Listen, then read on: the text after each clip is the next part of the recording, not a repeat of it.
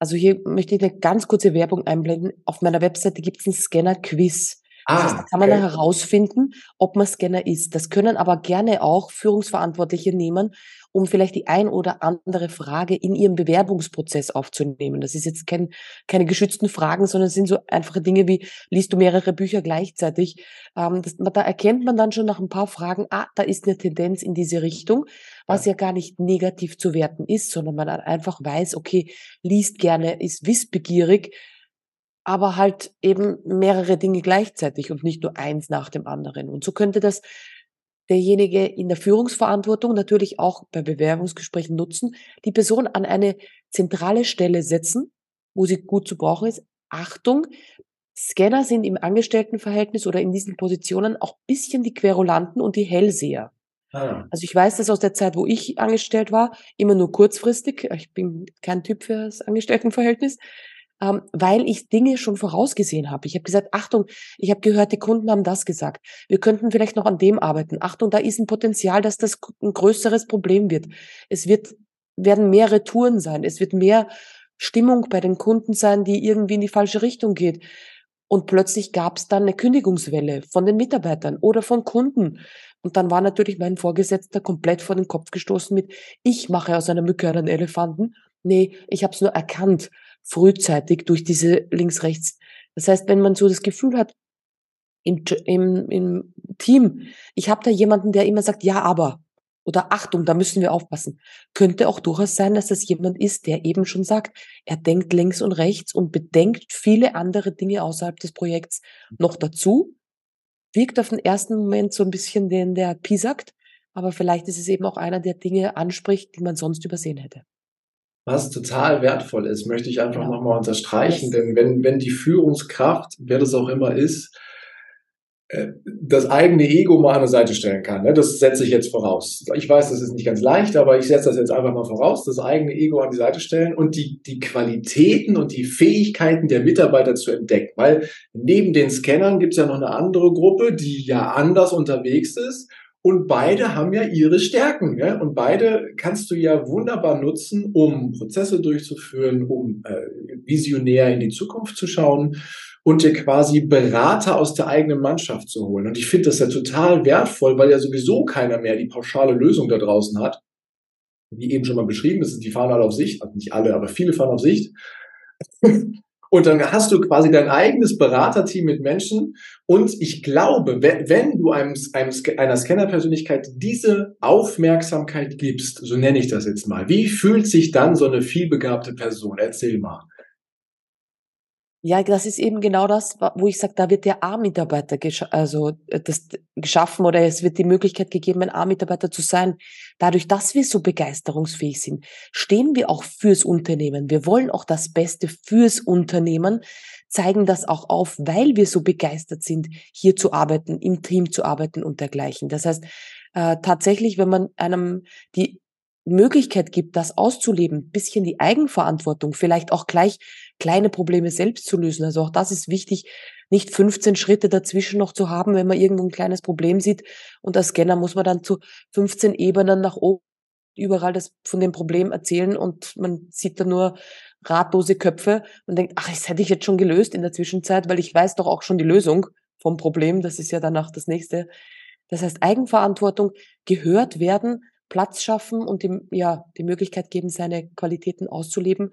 Dann hat man einen richtig treuen, begeisterten A-Mitarbeiter, der nur das Beste fürs Unternehmen will. Und ich glaube, das sollte jeder ähm, in der Führung haben wollen. Ja, das glaube ich auch. Und wenn wir uns die, die Gallup-Studie beispielsweise anschauen, wo dann drauf geschaut wird, wie, wie stark ist die Identifikation der Mitarbeiter mit dem Unternehmen, die drückt ja aus, dass mehr als zwei, zwei Drittel äh, der Menschen keine so unglaublich starke Identifizierung mit dem Unternehmen haben. Und nur, ich glaube, 13 Prozent sind so richtig, so richtig gematcht mit dem Unternehmen. Ne?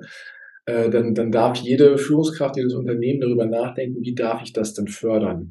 Nun, mh, jetzt haben wir gerade das Bild dargestellt, dass ein Scanner relativ viel kann, auch zum Teil visionär unterwegs ist und äh, dann auch schon oft Lösungen mit hat. Aber du hast ein Wort mit erwähnt, die Prognosen können eintreffen. Wie sieht's denn mit dem Thema Fehlerkultur aus? Also äh, hier und da sind ja auch ein paar Prognosen nicht so richtig.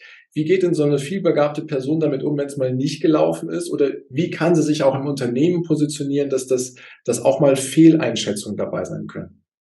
Ich glaube, das hat wieder mehr mit äh, dem Persönlichkeit, mit dem persönlichen Wachstum zu tun. Wie, wie weit kann ich mir auch wieder Fehler erlauben? Wieder mit dem Thema Wut.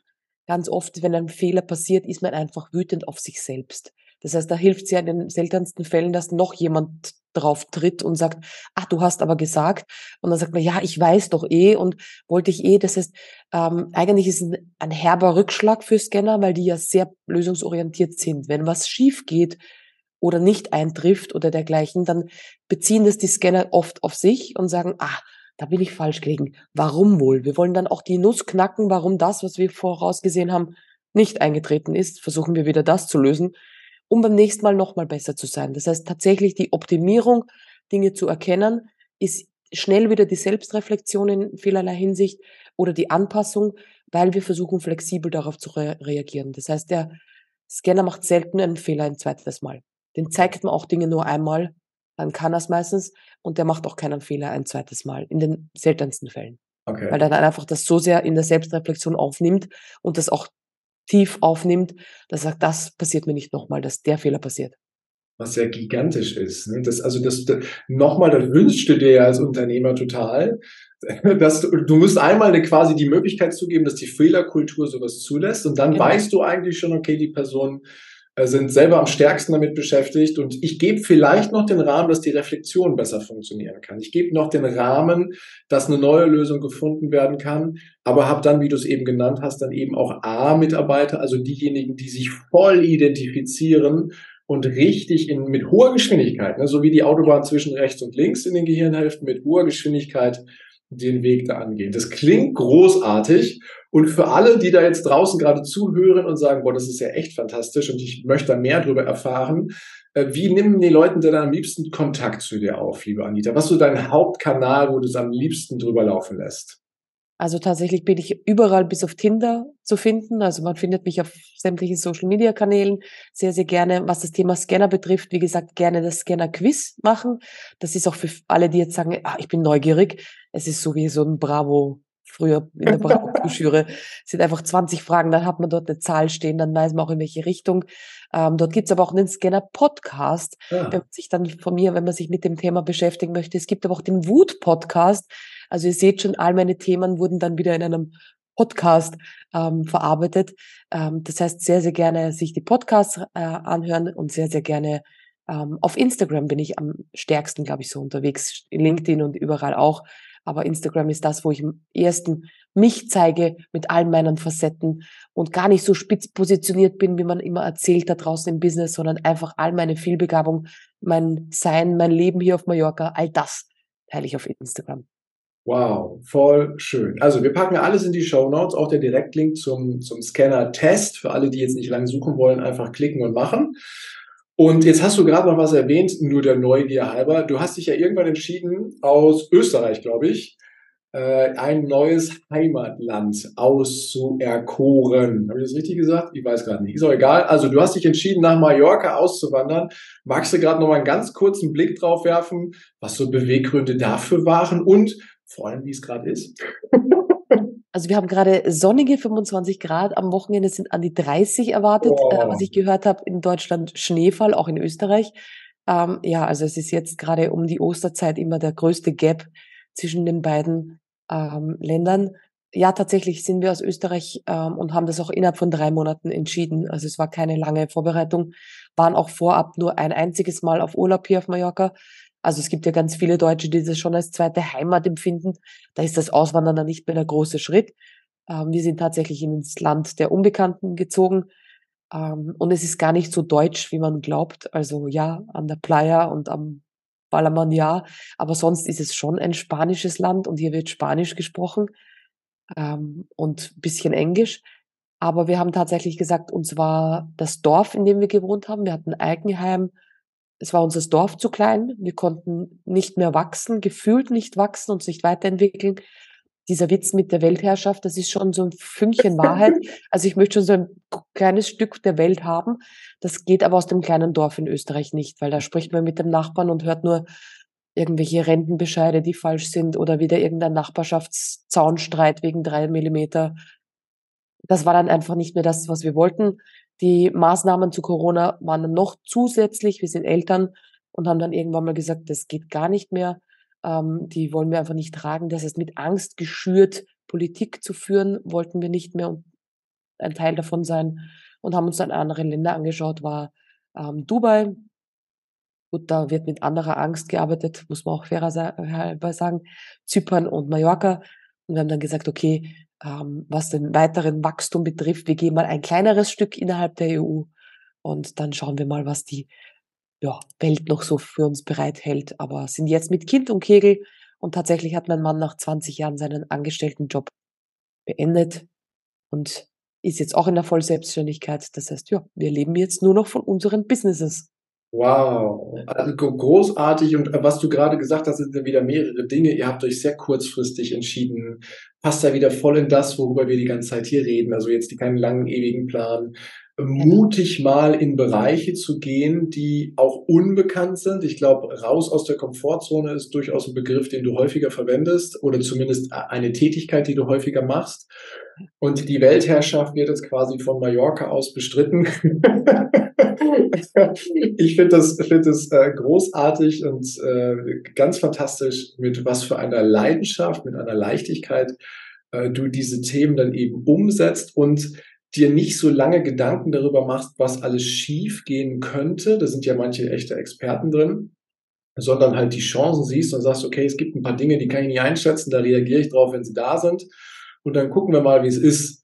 Und du gestaltest quasi, was ich sehr, sehr schön finde. Es war hier auch in diesem, in diesem Interview sehr, sehr gut wahrzunehmen und zu hören, mit was für einer, mit was für einem Schwung, mit was für einer Power da eben dabei ist. Obwohl der Start durchaus etwas anstrengender war. Ähm, nicht der Start dieser Interviewfolge, sondern der Start des Lebens. Und das ist einfach, einfach toll zu sehen und darf auch jedem Mut machen, nicht nur die Wut zu nutzen, sondern auch die anderen Emotionen, die da sind. Das habe ich gelernt, aus dem Mut heraus dann auch nochmal ganz viel Kraft zu ziehen. Und ich fand das sehr, sehr großartig. Und, ähm, Vielleicht darf ich doch einen Schluss, Schlusssatz zu Wut sagen. Ja. Wenn man einfach weiß, wo Wut ist, kann keine Angst sein, weil das im Gehirn an derselben Stelle ist. Dann ah. ist das vielleicht für viele da draußen so ein wichtiger Satz, der vielleicht so ein bisschen ein Gamechanger ist. Das heißt, auch dieses Auswandern war aus diesem, ich will hier ausbrechen. Und wenn ich dann diese innere Wut von, ich, hier wird mir alles zu klein, hier sind alle zu engstirnig, ich muss hier raus, dann ist keine Angst da. Und das kennt man vielleicht auch, wenn der Chef einfach einmal zu blöd war und man die Kündigung hingeschmissen hat, dann hat man nicht immer den zweiten Job, aber man sagt einfach, das geht so nicht mehr weiter oder die Ende, Ende einer Beziehung wo man dann einfach sagt, jetzt ist Schluss, ich kann nicht mehr. Und das heißt, man hat dann nicht immer die Angst und diese ganzen Fragen, was ist aber dann, was ist dann, das kommt aus dem Umfeld. Und wir haben erst erzählt, dass wir auswandern, wie bereits alles unter Dach und Fach war. Weil dann kamen erst diese Stimmen, ja, aber wie wollt ihr das finanzieren? Wie wollt ihr das mit der Tochter machen? Wie wollt ihr das mit den Spanischkenntnissen?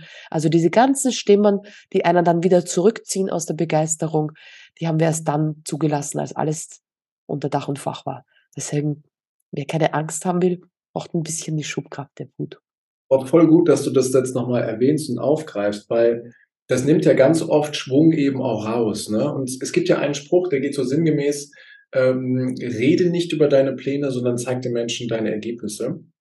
Und das scheint ihr ja gemacht zu haben. Ihr habt für euch die Entscheidung getroffen und dann habt ihr quasi alles unter Dach und Fach gebracht, wie du das gerade gesagt hast. Und erst dann quasi gefühlt kurz vorher, ihr habt ja, du hast gesagt, in drei Monaten das entschieden, mhm. ist die Reise dann quasi losgegangen. Und dann gab es von außen sicherlich auch eine Menge Dinge, die erzählt wurden, aber sie haben euch nicht mehr so sehr beeinflusst, weil der Weg schon festgelegt war. Ihr seid quasi schon in den Flieger gestiegen, in Anführungsstrichen. Äh, und dann kamen noch die ganzen Nachrichten von wegen, oh, wie wollt ihr das machen? Aber dann seid ihr schon in die Umsetzung gegangen. Was ich äh, fantastisch finde, dass du es einfach nochmal erwähnst, denn äh, oftmals sind es diese Stimmen von außen, unser Umfeld, was uns dann unsere Träume auch wieder zerplatzen lassen lässt. Ne? Genau, die meisten warten ja so und so oft darauf, dass wir zurückkommen. Also das sind dann die, die dann sagen, warten nur, ob das klappt. Jetzt werden wir sie nach über einem Jahr, jetzt ist es bald ein Jahr, dass wir hier sind, leider nicht zufriedenstellend. Deswegen, das ist dann wieder dieses, dir zeige ich's, die Wut nutze ich dann wieder mit, ach, das sind wieder die kritischen Stimmen. jetzt werde ich noch erfolgreicher, noch mehr Weltherrschaft. Also tatsächlich, es werden alle hören, immer wenn ich das Gefühl habe, oh, wie soll das gehen? Ah, da kommt wieder irgend so ein kleiner Hate, so ein bisschen Skeptiker, der gibt mir dann wieder die Schubkraft nach oben. Und dann nutzt man das. Danke für diesen Hate sozusagen, kann man dann yes. auch sagen. Danke für den Push, weil dadurch werde ich noch ein Stück besser, noch ein Stück erfolgreicher. So ist es. Herrlich. Ja, herrlich. Noch sichtbarer. Mhm. Und ich bin jetzt mal ganz gespannt, weil ich lade dich auf eine kleine Reise ein, liebe Anita. Eine Reise in die Zukunft, zu der ich jede meiner Gäste einlade. Und zwar reisen wir weit in die Zukunft, wo die Anita Reidel sehr, sehr erfahren und sehr weise ist im Leben. Und wenn die weise, erfahrene Anita dann auf ihrem Lebensweg so zurückschaut, dann sagt sie voller Stolz und voller liebevoller Begeisterung, das ist genau das Leben, was ich leben wollte. Ich habe all die Dinge erreicht. Ich bin erfolgreich.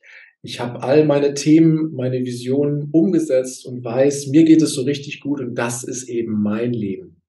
Und jetzt hat diese weise Anita die Möglichkeit, die magische Fähigkeit der jüngeren Anita, mir und den Zuhörerinnen und Zuhörern so drei Botschaften zuzukommen lassen, so drei Weisheiten. Und das ist jetzt die Frage, liebe weise Anita, welche drei Weisheiten würdest du, schickst du uns denn heute zu?